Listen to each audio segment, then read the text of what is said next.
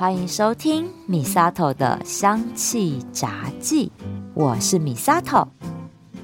最近啊，发现我在节目里一直强调着，哎呀，作息要正常，不要熬夜，这样才对身体好这一件事情。但是很像没有一集完整的节目在讲这个生理机制，所以今天要来跟大家好好的讲讲什么叫做作息正常。还有啊，睡眠品质，我们是要怎么样判断好与不好？那之前我在很多集节目里面都有分享到，芳香疗法对于助眠是真的很有一套的。我相信啊，大家应该深有所感哦。如果呢，还没有从芳疗里面找到适合自己的助眠精油配方，相信我，听完这一集，我们先了解整个睡眠的生理机制。再从中找出症结点，我们就可以找出对症下药的精油配方喽。我最近啊，就觉得自己、哦，很像怎么睡都睡不饱，就很像那种随时闭上眼睛我就可以睡很熟的那种感觉。原本想说是不是因为夏季倦怠的关系，但也不是。我觉得这是因为我每天都太早起了的关系。为什么会太早起？那是因为我家的猫咪毛毛，它每天一大清早，天都还没有全亮，大概四点多五点的时候，它就会喵喵喵，踩着我的身体，坐在我的胸口上，用猫爪来撩我的脸，叫我起床，打断我的睡眠呢。他真的很故意，因为呢，他撩的力道是慢慢。慢慢的增加，让我觉得我的脸哦，差一点点就要被抓花的这种感觉，那我就很生气啊，我就用力的翻身，然后侧睡，把棉被盖住头，这样不让他抓我的脸。这时候毛毛他就会走到我的枕头上，然后啪啪啪啪啪用力的抓我头，然后一边抓一边喵喵叫，这样他就是说老子饿了，你快点起来给我放饭。真的是被他抓到吵到没办法睡，所以我就只好爬起来，然后弄饭给他吃。但是呢，也就是因为这样，然后四点多五点啊，那么早，那我就会再回去睡两个小时的回笼觉啊。你知道这样子再睡起来真的很疲倦，你会觉得真的就是没睡好觉的感觉。那另外呢，像我家短，他是每天半夜都会起床上厕所一两次。明明他就在睡前就尽量少喝水了，但是还是会睡到半夜起来上厕所。虽然他不至于说回来就睡不着，但是睡眠中断也会让他早上很难起床，然后整个清醒过来很困难。我相信应该也有蛮多人跟我们遇到同样的状况吧，所以我们先来了解一下人为什么要睡觉。而睡觉它的运作机制到底是怎么样的？从学术上来说，睡眠是一种主动的过程，目的是为了恢复精力而做出的适当身体休息。而这个机制是由专责睡眠和觉醒的中枢神经来做管理。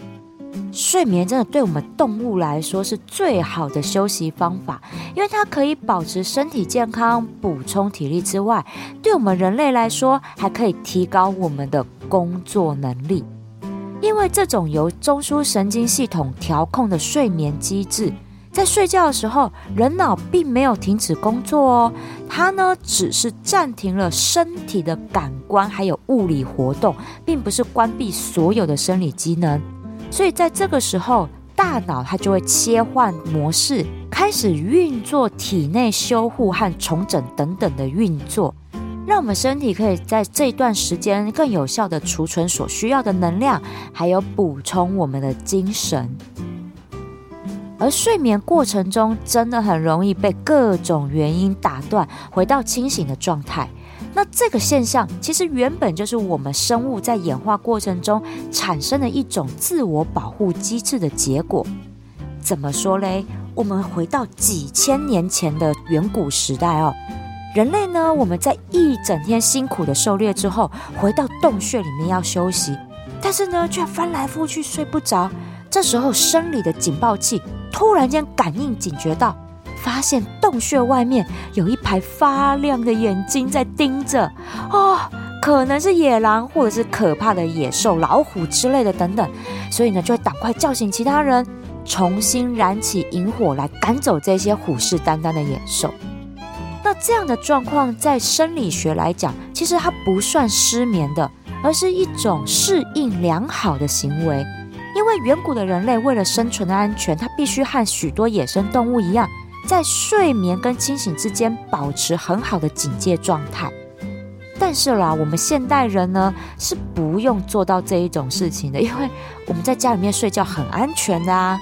但是人类演化的速度并没有跟上时代的潮流。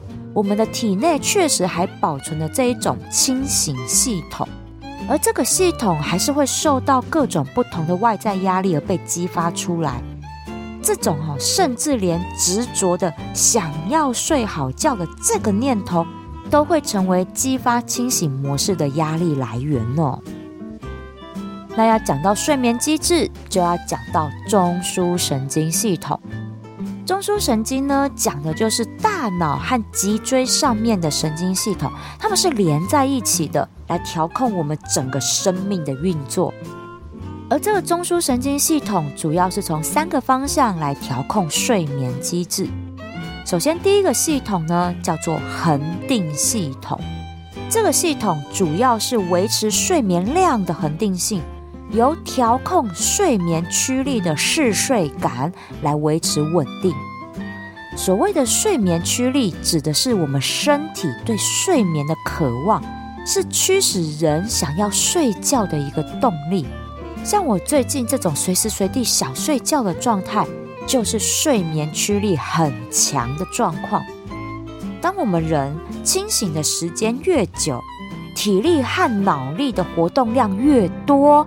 累积的睡眠驱力就会越强，那达到最高峰就很容易入睡。因为啊，培养睡眠驱力最好的方法就是消耗能量，不论是消耗体力还是消耗脑力。当我们工作或运动很累很累的时候，一定就有这样状况，就是倒头就睡。这个啊，就是睡眠驱力达到最高峰的状态呢。第二个操控睡眠机制的方向就是生理时钟，这个呢是由大脑里面的上视神经交叉核，上面的上看东西视觉的视，上视神经交叉核，这个交叉核它就是掌控我们生理的昼夜节律，也就是我们讲的生理时钟。那它呢是以二十四小时为一个周期来做调控的。这个生理时钟对于光线呐、特别的敏感，光线充足的时候，生理时钟就会告诉大脑来分泌多巴胺，提醒我们要清醒，要振奋起精神来做事。光线昏暗的时候，它也会促进我们大脑来分泌褪黑激素，提醒我们该睡觉喽。所以啊，这个生理时钟是非常规律的在运作。因为呢，这个光线充足和昏暗，其实指的就是白天晚上跟着太阳的作息来做调配的。所以我之前才会说，我们人呐、真的就是日行性的动物啊。那如果每天重复在同样的时间睡觉、起床，配合恒定系统的睡眠驱力，时间到了，那我们自然而然就会产生想睡觉的感觉。而第三个调控睡眠机制的方向就是清醒系统，这就是刚刚提到的要保持警戒、不要睡太熟的生理警报器。它是让我们大脑维持在清晰的运作状态，可以对环境的刺激做出迅速而敏锐的回应。那由于恒定系统的睡眠驱力开始随着睡眠而递减。一般啊，大概到了半夜三四点的时候，这个睡眠驱力就会降到最低，然后清醒系统就会慢慢的活络起来，为起床做准备。所以呢，这三个系统就是像这样子合作无间，保持着良好睡眠的质与量。但是我们现代人因为各种的生活压力，导致清醒系统一直保持高度运转的状态。这个时候就会压抑住恒定系统的睡眠驱力。即使我们按照生理时钟准时上床睡觉，但是脑袋一直不停地在运转，怎么样都睡不着。那又或者是到了睡觉时间，身体也告诉我们啊，该睡觉了，好想睡觉哦。但是我们人为了玩手游或者是追剧，就撑在那里不睡觉，打乱了生理时钟的节奏，那也会连带的影响到恒定系统和清醒系统的运作。哦，那就真的睡不着，也睡不好了呢。所以呀，之前在讲身体要健康，作息要正常，讲的就是生理时钟的运作节奏，它要规律，身体才能够好好的休息和修护。那这个就和睡眠周期有关喽。睡眠周期指的是人进入到睡眠阶段之后，大脑切换的运作状态。因为人睡着之后，大脑就会切换到睡眠模式。这个时候就不是说啊，大脑也跟着睡觉，不是的。这个呢，就很像一间店铺关门了之后，老板要在收银台结算今天的账一样的。睡眠模式的大脑，它就是在处理清醒时候的所有记忆。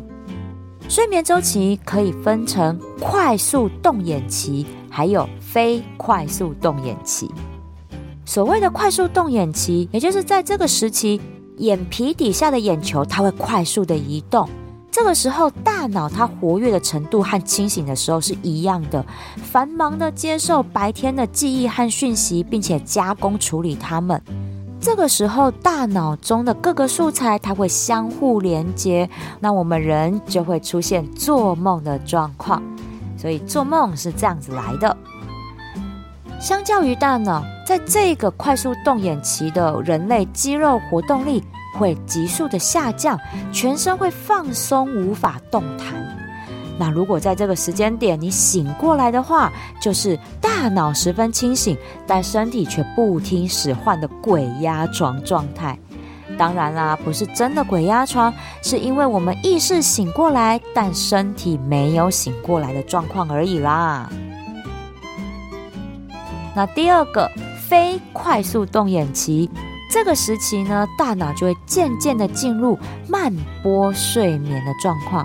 也就是脑波会逐渐的规律稳定下来，那这个时候对于记忆的储存就非常有帮助了。我们可以想象，在这个时期，就是大脑正在进行资料传输和储存的工作，而我们人的意识就会从清醒逐渐入睡。那这时候，心跳、体温、呼吸都会逐渐的趋缓。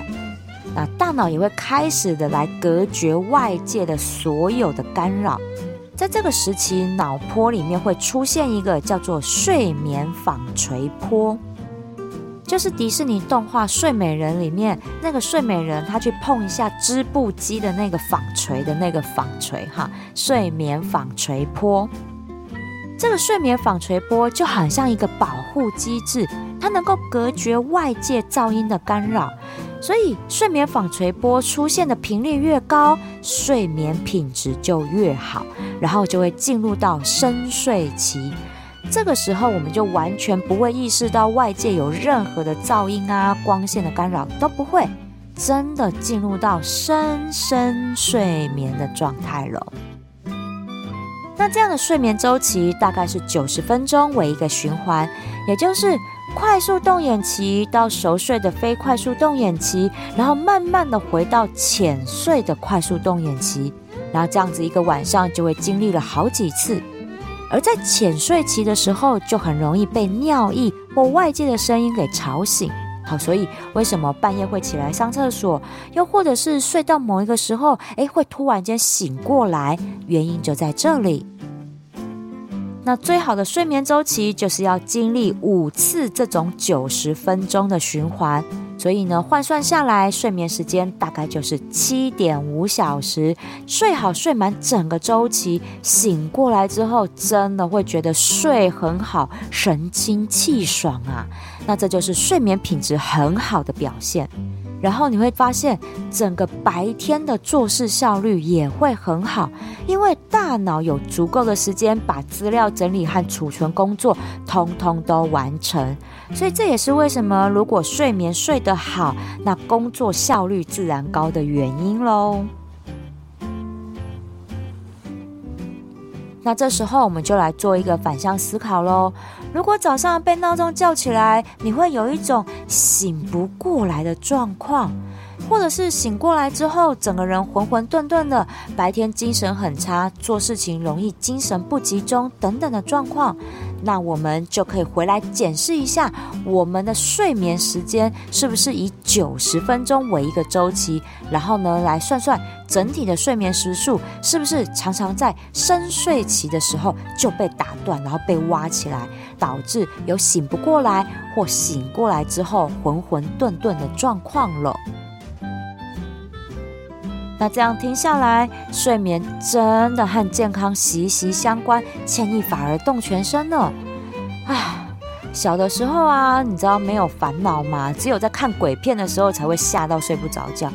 长大之后呢，见识到人比鬼还可怕，所以天天睡不好，真的是哦，生活压力很大呢。那芳香疗法又如何帮我们在疗愈的植物香气里睡一场好觉呢？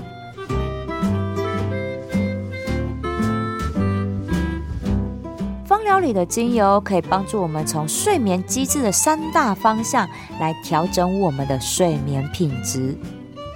首先呢，从恒定系统和清醒系统来做调节。在这里，芳疗可以帮助我们增加睡眠驱力的力道，还有放松紧绷的神经跟心绪，也就是要让我们放松下来，产生想睡觉的 feel。可以做到这一点的精油哦，那可多得很呢。像是真正薰衣草、甜马玉兰、永久花、甜橙、罗马洋甘菊、橙花、玫瑰、茉莉，啊、是不是我随便举一举就有十个了？真正薰衣草呢，我在高敏感族群的那一集有特别介绍过它。要助眠，一定要用对品种，请指明助眠真正有效的真正薰衣草哦。甜马玉兰呢，它放松肌肉的效果真的太好了，和薰衣草搭在一起，如果是有失眠伴随头痛的状况，哦，那真的是舒服到很快就入睡呢，根本就是直接把人放倒啊！我觉得，因为这一组组合对我来讲真的超级有效的。那真正薰衣草和甜橙或者是罗马洋甘菊搭配在一起，它就是一种很暖心的香气。像是老人家或者是小朋友睡不好，就很适合闻这种甜甜暖暖的香气来帮助入睡。永久花在心碎症候群那一集就有分享到，如果我们被伤到泪流不止、心痛不已的时候，永久花的香气可以帮助我们擦干眼泪。和真正薰衣草调和在一起，也可以放松那种哭到头痛的状况，帮助我们好好入睡。而女孩们想要睡美容觉，最适合的植物香气，那一定就是玫瑰。看是玫瑰加上橙花，还是玫瑰加上茉莉，都可以。因为这两组它可以平衡女性荷尔蒙，调节生理机能之外，像是玫瑰加橙花，它是可以放松焦虑、浮躁、紧绷的神经，很适合要求完美的完美主义者来使用。那如果呢是比较内向、苦都往自己肚里吞的女孩儿们，那就可以用玫瑰加上茉莉来释放一整天的压力，用花香好好宠爱自己。所以这几个呢，是我自己觉得，还有我之前在节目里面分享过很多的个案，都觉得很有效的助眠配方。第二个方向呢，要调理睡眠机制的，就是从生理时钟来调了。植物精油它其实是可以透过调节大脑内分泌来帮助维持规律的生理时钟运作的。像是粉红葡萄柚精油，它就可以帮忙调节褪黑激素还有多巴胺的分泌。对于调时差或者是排班制的工作，常常需要调整睡眠作息等等的时候，就可以来使用。尤其是粉红葡萄柚，在早上起床之后熏香，对于提振精神是非常有帮助的呢。那另外还有一组，就是迷迭香加上柠檬这一组活化大脑细胞的精油组合，也是可以帮助大脑在早上的时间清醒过来，开机工作呢。但是啊，话又说回来啊，调节生理时钟节奏吼，真的要靠自己去调整。要在几点钟上床，几点钟入睡，几点钟起床，这个哈，芳疗和精油真的很难帮忙啊。但是啊，我们可以创造自己的起床和睡前小仪式，用香气来转换心境，帮助自己维持生理时钟的运作。我觉得哈，芳香疗法本身就是一种仪式感的存在。透过滴精油在熏香器具里面做熏香，或者是调制按摩油和香水喷雾等等，这些啊都是充满疗愈感的芳疗仪式。也是让我们自己生活过得开心的一个方式啊！我自己就很 enjoy 在那种打开精油瓶的那一瞬间啊，闻到精油香气，真的心情会很好。大家应该也有这种感受吼。但是有的时候真的忙工作、忙家人、小孩啊，忙生活，真的就会忙到忘记要照顾自己的身心健康。我开始上芳疗初阶班之后，我就养成了睡前使用精油的习惯。因为那个时候工作压力很大，容易肩颈酸痛，睡眠品质又很差，我都需要靠甜马玉兰来帮我止痛入睡。那时候真的肩颈痛到很难睡呀，所以我就会在睡前用按摩油来按摩我自己的肩颈。这一抹哈，大概就是一年多的时间，那也就养成习惯了。那也就是养成习惯了，也就把我肩颈肌肉给养好，比较不容易酸痛。刚好啦，那时候考证照的时候也要自己体验各种精油的疗效，所以我后来呢就改成在睡前熏香的方式来体验各种香气的效果。这个睡前熏香的仪式，我就到现在持续了很多年，连我家朵儿他都会指定睡前要闻什么香味。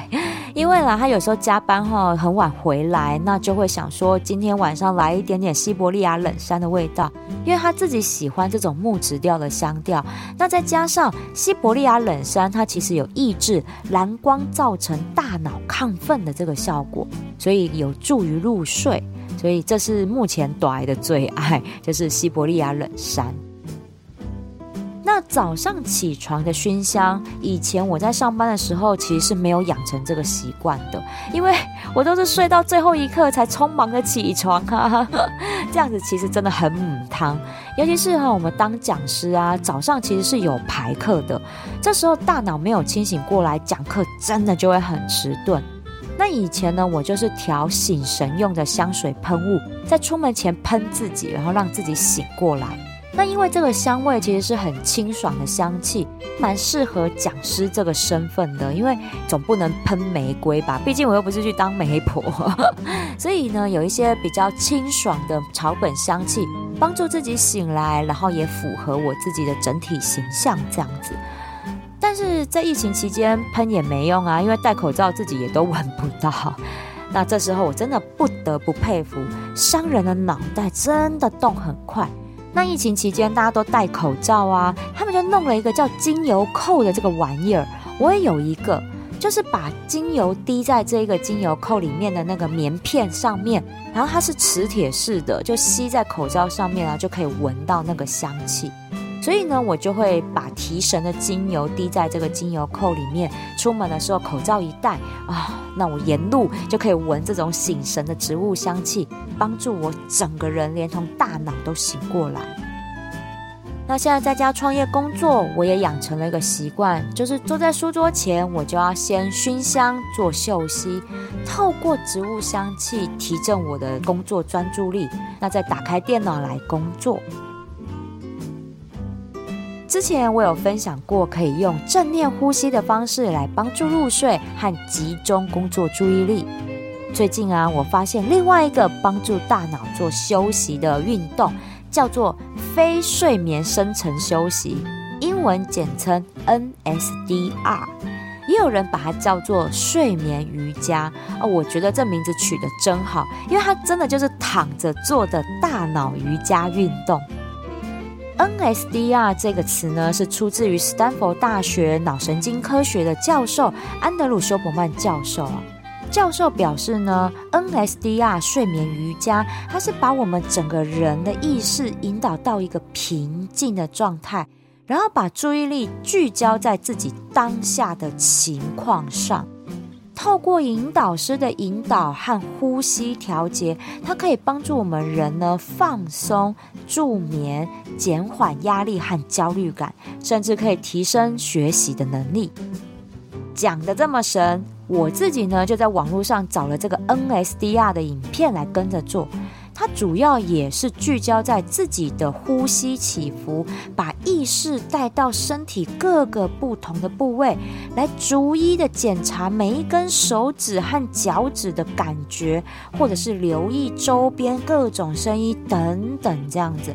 那影片中的指导师他都会有提醒大家尽量保持清醒，但其实我都会睡着，我真的不知道为什么哈，我跟着做这些练习，最后都会睡着。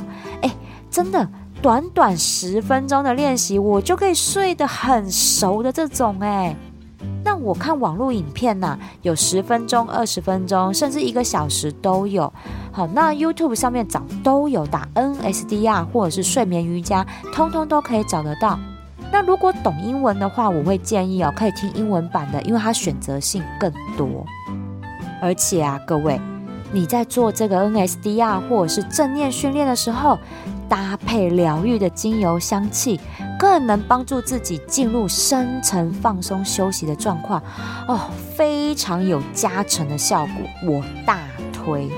好，我觉得啦，不论是 NSDR 冥想还是正念训练，这些其实都是在帮助大脑切换模式，来做一些片刻的休息。真的认真跟大家说，自己亲身体验过这种短暂时间内进入深层睡眠的这个状态，然后清醒之后那种神清气爽的感觉，你才会明白什么叫做睡个好觉。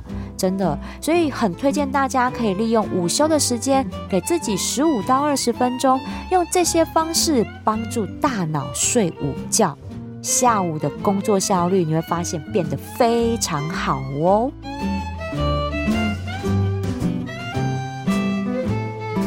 把将就的日子过成讲究的生活，仪式感就是让我们保留那一点点的时间来照顾自己、宠爱自己。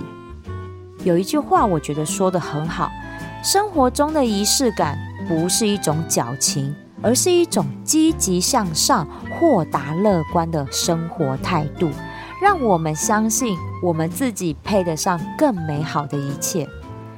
说真的啦，我们哈生活忙到连觉都睡不好，说什么幸福美好，这真的都假的。只有自己的身心都健康，这才是真的。今天的节目，欢迎分享给失眠已久，还有忙到忘记要照顾自己的亲朋好友。运用芳香疗法的仪式感，照顾自己的健康。之前讲过和助眠有关的节目和分享的精油，我也都会整理在节目叙述栏位。YouTube 频道的，我会整理成播放清单，帮助大家来找到自己适合的助眠精油配方哦。喜欢我的节目，请追踪订阅，回馈五星评价或按个赞，给我一个鼓励吧。如果想要赞助我一份清凉消暑的雪花冰，支持我继续做节目，我希望你可以把这笔钱留下来，到我的芳疗品牌相知相惜逛逛，把健康带回家。米萨头的香气杂记，我们下次聊喽。